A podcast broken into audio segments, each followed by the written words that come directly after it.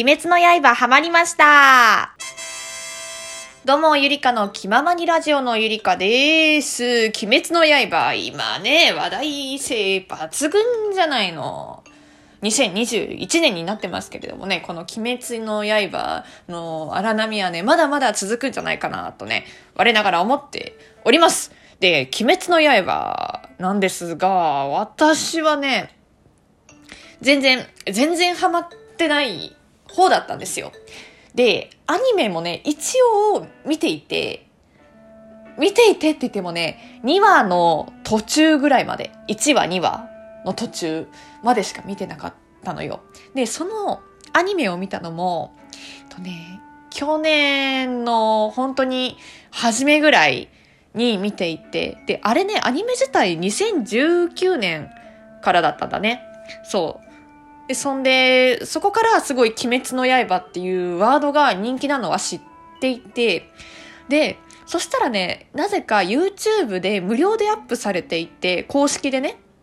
で、それも後から聞いたら、結構違法でアップロードする人が多かったから、鬼滅の刃1話だけ、1話か2話だったかなを公式が無料でアップしてたみたいなんだけど、ちょうどその時期に鬼滅の刃見て、で、まあ、こんな話題性あるから面白いのかなとか思っていて、私絶対面白いと思っていたんだけど、まださ、こう、アニメって、こう、出だしがあるじゃない。まあ、小説とか映画とかもそうなんだけど、序盤の方ってなかなか話が進まなかったりすると、飽きちゃうみたいなね。でちょうど、その2話の途中っていうのがね、また微妙なタイミングだったから、飽き、飽きたというか離脱してしまって、で、そこからもう今日だね。今日までマジで2話の途中までしか見てなかったんだけど、今年の目標があって、それがね、鬼滅の刃を見る。全部見るっていう。で、あわよくば映画も全部見るっていう目標があって。で、まあこういうね、なかなか長期的にお休みが取れる時間もないし、普段のお休みでもなかなかこう動画を見て一日過ごすっていうのがない生活スタイルなもんだったから、まあ、鬼滅、今かなって思って、見よっかなって思って、さっき見てね、2話の途中からだったんですけど、まあ面白かったね。2話の途中、本当にいいシーンで私は見ていなかったみたいでね。そっから1回見てから1年以上経ってる状態だったんだけど、まあハマったよ。今、7話まで見ましたからね。でさ、鬼滅の刃のすごいいいところはさ、アニメなんだけど、本当にいいところで終わるの。あ、次見たいみたいな。こう待たせる感じ。この子供だったからさ、まあ、子供にしろ大人にしろ、アニメをリアルタイムで見ていた人であれば、うわ、そこで終わっちゃうっていう。次回、次回1週間っていう。マジでそんな感じのこうペース配分だったんですよ。で、私何で見てるかっていうとね、Amazon プライムでちょうどあって、それで見てます。で、7話でね、全26話まであるみたいなんですよ。で、あとちょっとだね。あともう20話もないね。20話でしょ。単純計算で、まあ、えー、約20分ぐらいなんですよ、1話が。20分で、あと、まあ、約20話だとすると400分か。400分って、えー、何時間だ？えー、6、6時間ぐらい。あと6時間かければ全部見れますね。なんならもう今日中に見れちゃうな。もう今日終わったら私めっちゃ1の呼吸とか言ってるかもしれんな。水の呼吸とかね。いや、わかんなかったの。何呼吸ってっていうタイプ。そう。でね、登場人物も、ねずこ、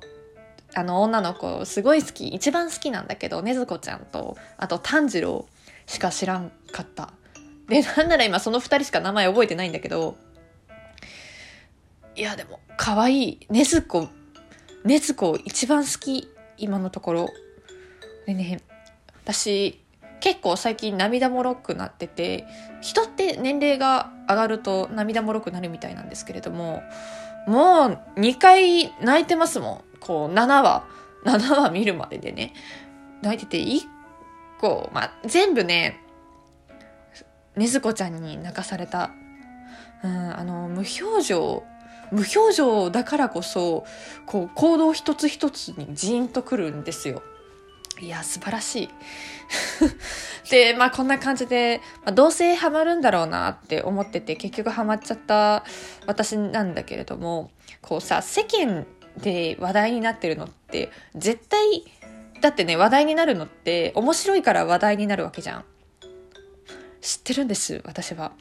でさ、えー、あれか、えー、逃げるは恥だが役に立つ。あれもね、ハマっで、ハマったというか私一回も見てないんですけれども、あれもまあ結局見たら面白かったんだろうなって思うし、あとは半沢直樹もそうだね。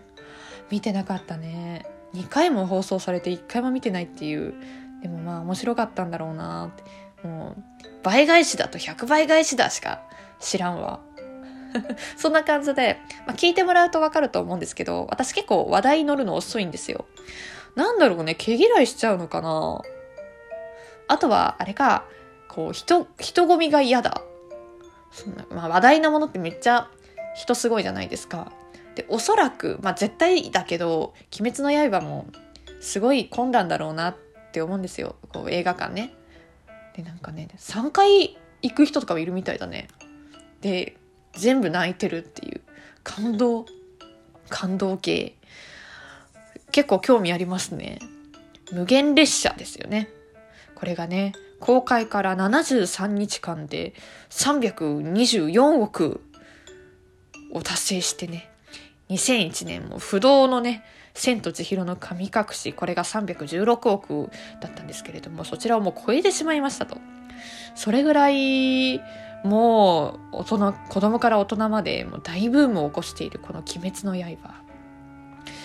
ポケモンとかさ、まあ、あとまあ、ワンピースとかもそうなのかな。まあもちろん面白いんだけど、こんなこう全世代がハマるアニメかと言われれば、まあ結構年齢は選んだりするのかね。あとは昔からのファンとかだとそうなのかな。でも、鬼滅の刃、あれはまあ見て思ったけど、こういろんな登場人物が出てきて、わかるんです、気持ちが。あの、あとは親とかね。親世代の人が見るとこう親になった気分で見ちゃうとねこの子供の成長ぶりとかに泣いちゃったりとかいろいろねこう感情移入するような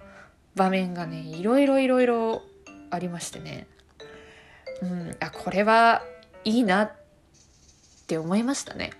まアニメしかりやっぱねこうずっと名作とか言われている作品ってやっぱりそうなんだなっていうのを思っていて、エヴァンゲリオンもう私去年初めて見たんですね。今、1月の25日だったかな。もう映画公開されるじゃないですか。まあ、その映画に合わせてっていうよりは、カラオケに行って、残酷な天使の天性。私結構うまいんですけれども自分で言っちゃうけどね。そうそんで歌ってた時にこうミュージックビデオを見ていて結構気になるシーンがねあってこれはどんなシーンだろうかまあいっそだいっそのことだし見てみようっていうんでエヴァも見始めてね。でそこでさすごいいろいろ考えさせられるんですよ。あとは訳が分かんないシーンとかあったりして。でそういう時ってさ結構 YouTube とか、まあ、ネットとかもそうなんだけどそうやって解読をする方がいるんですね。すごいと思っていてでその YouTube とかでそ解読とか解説してくれるのを見てああなるほどなってそういう意味があったんだとかね、えー、LC、L、なんだっけな。え 忘れちゃったけど L、LC はなんちゃらにはこういうこういう意味があるのかとかね。そう人類保管計画とはどういうものなのかとか。そういう解説者がいるからなおさら面白いなって思ったりしていて。でエヴァもね最近というかもうほんと数日前ですね4段目の映画今月公開される映画のまた予告版が出てきて1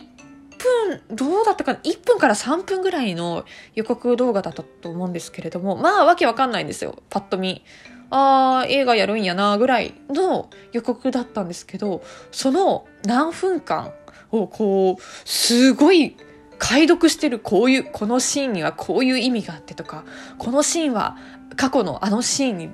つながるとかさ、そういう人見ると、うわ、すげえなって思うし、この見方っていうのが違うんだろうなって思うんですよ、最初からね。で、そういう人のおかげでハマれたっていうのもあって、だからね、布教してくれるとかね、そういう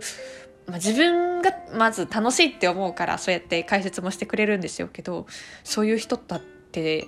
大事だなって思いましたね。で今回の「鬼滅の刃」は誰かがおすすめしたっていうわけではなくこう、まあ、全国民っていうの？皆さんがこう面白い面白い、まあ、Twitter とかもこうみんなと話していて出てくる鬼滅の刃見たとかさ、まあ、キメハラとか言われてますけれども、まあ、興味ない人にはそういうことはしちゃ、しちゃうとね、ちょっと嫌な気分になったりするけど、けど、いや、やっぱね、こうみんなが言ってくれるから、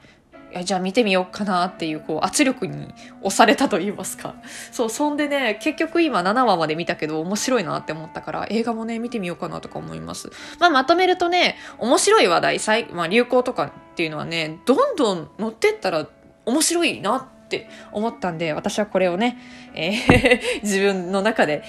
どんどん話題に乗っていくこれをやっていきたいなと思いました。はいということで今回のラジオいかがだったでしょうか？面白いなって思ったら、リアクションボタンを押してくれると嬉しいです。今日も聞いてくれてありがとうございました。Twitter もフォローしてね。それでは、ゆりかの気ままにラジオのゆりかでございました。それではまた、バイバーイ